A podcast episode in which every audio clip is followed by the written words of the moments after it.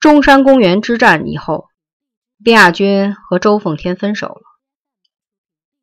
卞亚军昏昏沉沉的在床上躺了十几天，精神刚好了一点，周奉天来看他了。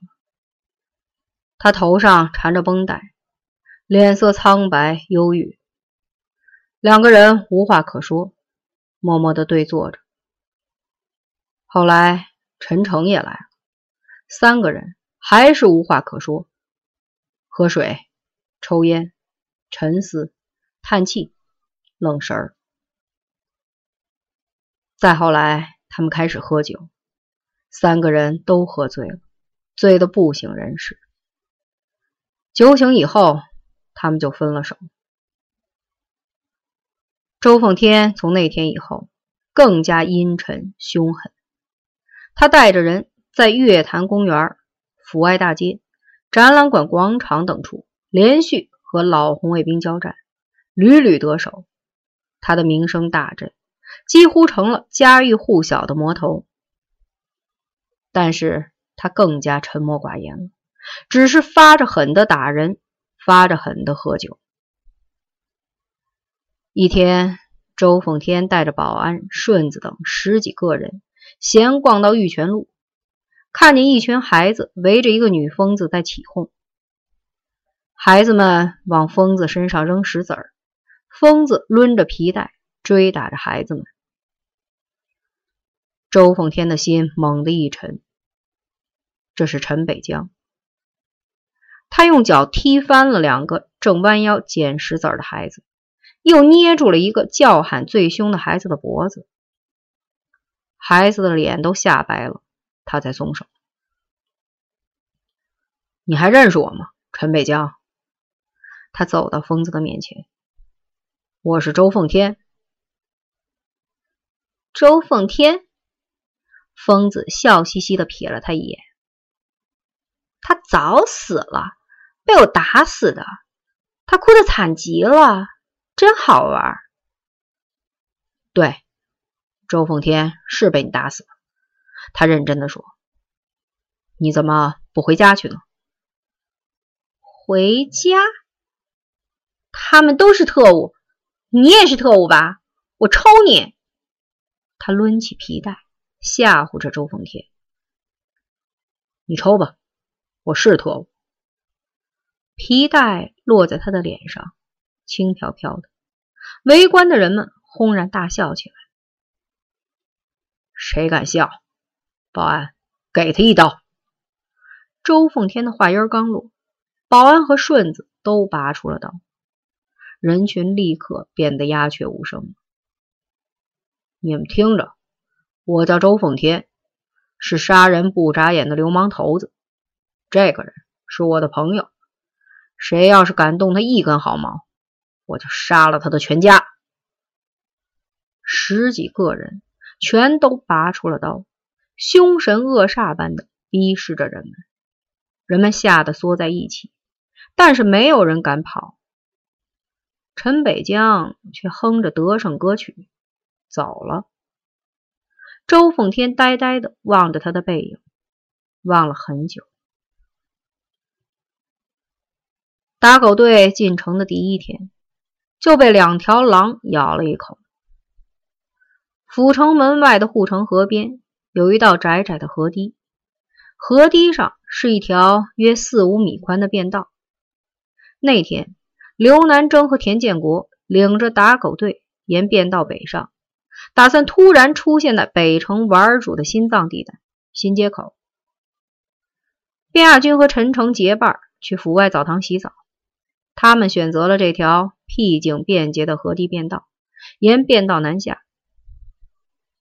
在相距一百米时，他们互相认出了对方，但是谁也没有打算让路。打狗队在地面上站住了，队员们弯腰捡起十块砖头，死死的把住了便道。卞亚军和陈诚对视了一眼，两个人都拔出了刀子，继续向前走。越走越近，双方相距四五米时，他们停住了脚步。让开路！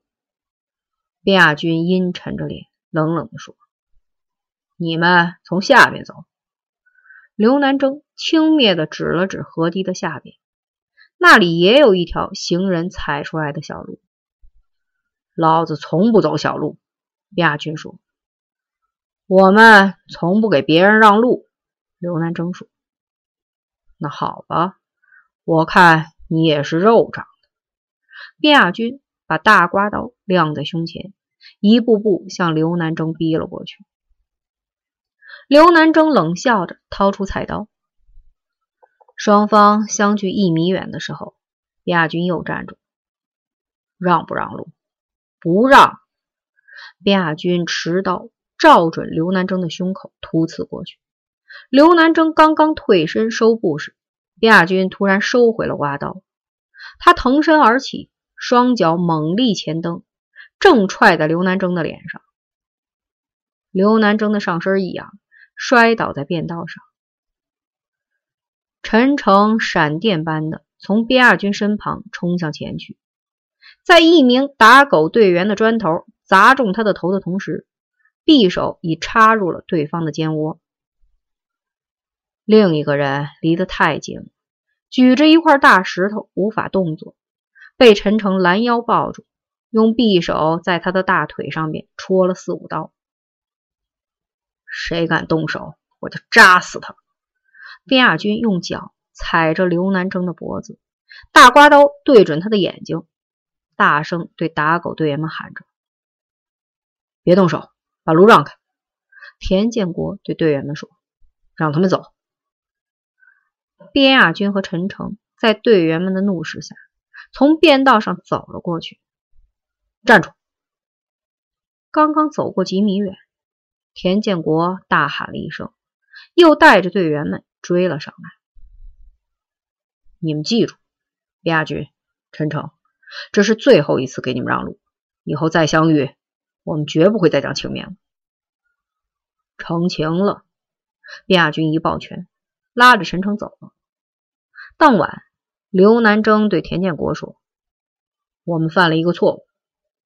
什么错误？没有发动群众。打狗队员每人分到了三张照片：飒爽英姿的陈北江、裸体的陈北江和呆滞痴傻的陈北江。”他们被告知要让尽可能多的人看到这些照片，了解周凤天的罪恶。这样对待北江，是不是太过分了？那张裸照又是假的，这你也知道。田建国对刘南征的做法似有不满。